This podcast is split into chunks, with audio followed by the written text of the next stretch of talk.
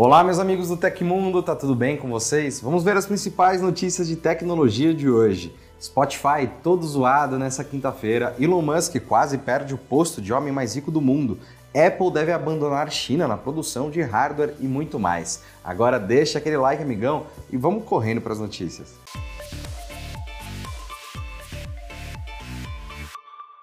Usuários do Spotify estão reportando na manhã dessa quinta-feira que o serviço está passando por uma instabilidade na versão web do aplicativo. Segundo os relatos, a reprodução de músicas não está funcionando, além de não exibir as letras das faixas. Outro usuário relatou um bug em que o app pula automaticamente para a próxima faixa ainda no meio de uma música. Até o momento, o Down Detector registrou mais de 100 reclamações do serviço. O Spotify ainda não se pronunciou sobre a instabilidade. A gente já te contou por aqui sobre o lançamento da expansão World of Warcraft Dragonflight, não é mesmo? Quem já comprou deve estar curtindo a novidade, mas se você ficou em dúvida se vai gostar ou não, eu tenho uma dica para te dar. O Tecmundo preparou um dossiê completão com um monte de detalhes do jogo. Lá você pode conferir um pouco sobre a história do novo continente Ilhas do Dragão, dos conjurantes Draktyr, o combo de raça e classe que vem com Dragonflight, além de saber tudo sobre as zonas, as masmorras e, é claro, os dragões. Então corre lá para o link na descrição e confere tudo que você precisa saber sobre World of Warcraft Dragonflight. Por um breve período, o bilionário Elon Musk perdeu o posto de homem mais rico do mundo. O novo dono do Twitter foi ultrapassado por Bernard Arnault, presidente e diretor executivo da LVMH. É o empreendimento que comanda aquela marca, Louis Vuitton. De acordo com a Forbes, a troca momentânea de posições se deu por causa da perda de valor da Tesla. A empresa de carros elétricos registrou uma queda de mais de 47% nas ações desde que Musk apresentou a oferta de compra da rede social, com uma fortuna calculada em 185 bilhões de dólares. Arnaud e sua família desfrutaram a primeira colocação no ranking da Forbes por pouco tempo. Pouco tempo depois, com a flutuação do mercado, Musk voltou à primeira posição com sua fortuna de cerca de 184,7 bilhões de dólares. O excêntrico dono de outros empreendimentos como Tesla, Neuralink e SpaceX é a pessoa com maior quantidade de dinheiro no mundo desde setembro de 2021. À época, ele tomou o lugar de Jeff Bezos, fundador da Amazon. Atualmente, o pódio dos ricaços é completado por Gautam Adani, o indiano, que é dono de um conglomerado multinacional focado no desenvolvimento e operações portuárias. A Dani tem uma fortuna de apenas 134 bilhões de dólares. Eu me pergunto o que será que ele ganha VR ou VA? Após o adiamento em cima da hora na semana passada, a linha Xiaomi 13 parece ter recebido uma nova data para chegar ao mercado chinês. Supostas imagens do app Mi Store indicam que o Xiaomi 13 e o Xiaomi 13 Pro serão lançados no dia 11 de dezembro, no domingo. Conforme as fotos vazadas, os aparelhos serão revelados em um evento às 19 horas no fuso horário chinês, 8 horas da manhã no horário de Brasília. Além dos smartphones, a marca deve apresentar o relógio inteligente Xiaomi Watch S2 e os fones de ouvido Xiaomi Buds 4. Outra novidade pode ser o Xiaomi Mini Host, primeiro desktop com Windows produzido pela fabricante. Entretanto, não foram divulgados detalhes extras sobre o futuro PC e outros acessórios. O Xiaomi 13 e o Xiaomi 13 Pro devem chegar usando o recém-anunciado chipset Snapdragon 8 de segunda geração da Qualcomm, com opções de até 12 GB de RAM e até 256 GB de armazenamento interno. Os aparelhos podem estrear com a interface MIUI 14, baseada no Android 13. Ambos os dispositivos topo de linha da marca chinesa devem trazer a tela AMOLED com taxa de atualização de até 120 Hz, oferecendo imagens ricas em cores e detalhes. Também é esperado que o painel tenha suporte para HDR10 Plus. Na parte fotográfica gráfica, os modelos da linha Xiaomi 13 podem trazer uma câmera tripla, liderada por um sensor principal de 50 MP. Enquanto isso, a câmera frontal para selfies deve ter um sensor de 32 megapixels. Até o momento não foram revelados os detalhes oficiais de preços, bem como não há previsão para o lançamento dos dispositivos no mercado global. O CEO da Apple, Tim Cook, declarou que a empresa vai utilizar chips produzidos nos Estados Unidos, mais precisamente em novas fábricas no Arizona. O executivo realizou o anúncio em evento na terça-feira, comemorando o passo fundamental para reduzir sua dependência da manufatura baseada na Ásia, ao dizer que agora, graças ao trabalho árduo de tantas pessoas, esses chips podem ser orgulhosamente carimbados como Made in America.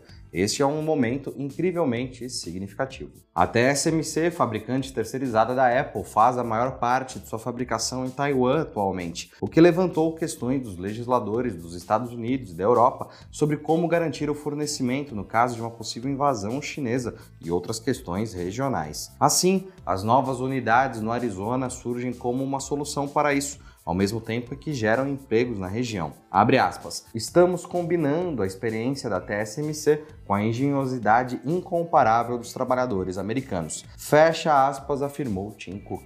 Conforme a fala de Joe Biden, presidente dos Estados Unidos, que também compareceu ao evento, a Apple teve que comprar todos os chips do exterior por todo esse tempo, mas agora vão trazer mais de sua cadeia de suprimentos para casa. Pode ser um divisor de águas, acrescentou Cook. As fábricas de chips serão de propriedade operadas pela TMSC, que produz os processadores mais avançados, incluindo os dos mais recentes iPhones, iPads e Macs. As plantas produzirão 600 mil wafers por ano quando estiverem totalmente operacionais, o que é suficiente para atender a demanda anual dos Estados Unidos, de acordo com o Conselho Econômico Nacional. De acordo com o governo, espera-se que a primeira fábrica em Phoenix comece a produzir chips até 2024. A segunda fábrica será inaugurada em 2026. O Tecmundo tem um canal de cortes que vai agilizar o seu dia. Nós transmitimos a cada 15 dias o nosso podcast Tech Inverso. E para quem não tem tempo de assistir ao programa completo, o nosso canal de cortes vai te entregar pílulas interessantes das nossas conversas. Vai lá se inscrever no nosso canal para não perder nada, ele está linkado aqui embaixo.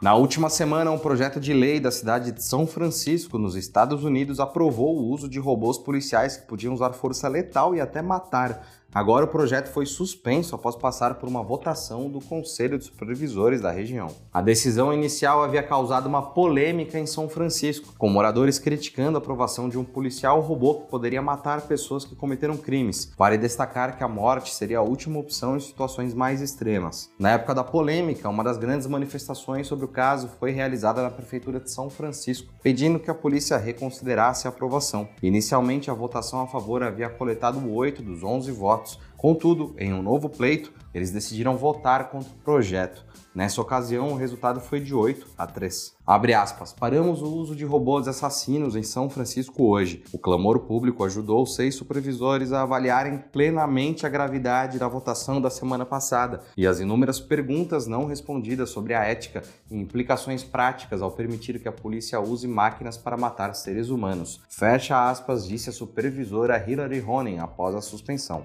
Em entrevista à BBC, a ativista Catherine Connolly, do grupo ativista Stop Killer Robots, disse que a decisão poderia distanciar os humanos das mortes. Apesar da nova decisão contra os robôs, isso não quer dizer que a proposta foi totalmente descartada, já que ela ainda pode ser aperfeiçoada e aprovada. Na época da antiga aprovação, a polícia de São Francisco afirmou que os robôs poderiam usar cargas explosivas para romper estruturas certificadas e, em casos mais extremos, poderiam ceifar a vida de criminosos. Além disso, as máquinas poderiam incapacitar, desarmar e desorientar suspeitos que representam risco de morte.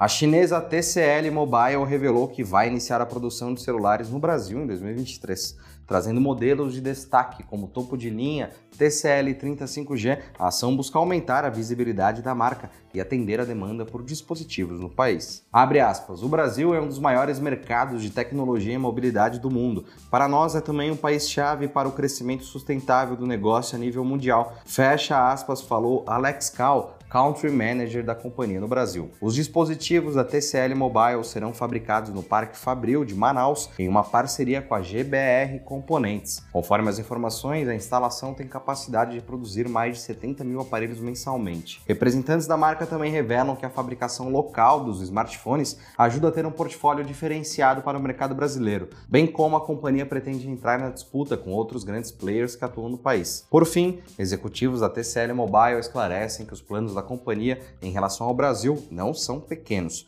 Tudo isso faz parte de uma estratégia de longo prazo.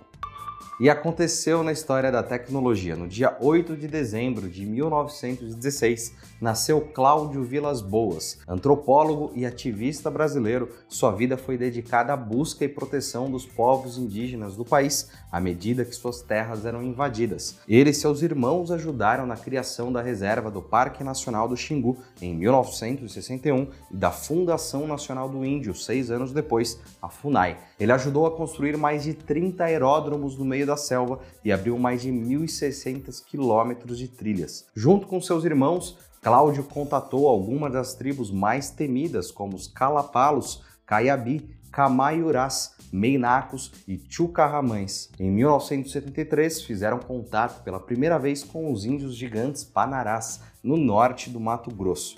Cláudio morreu em 1 de março de 1998, aos 81 anos. E se você gostou do nosso programa, pode ajudar muito a gente mandando um valeu demais aí embaixo. Todos os links estão no comentário e na descrição. E essas foram as notícias do Hoje no Tecmundo dessa quinta-feira. Nosso programa vai ao ar de segunda a sexta, sempre no fim do dia. Aqui quem fala é o Felipe Paião e amanhã tem mais. Você pode me encontrar lá no Twitter pelo arroba Felipe Paião. Espero que vocês continuem se cuidando, porque amanhã estaremos aqui. Eu, vocês, o Felpinho que está gravando a gente, o Rafa na edição. Então, até amanhã, gente. Tchau, tchau.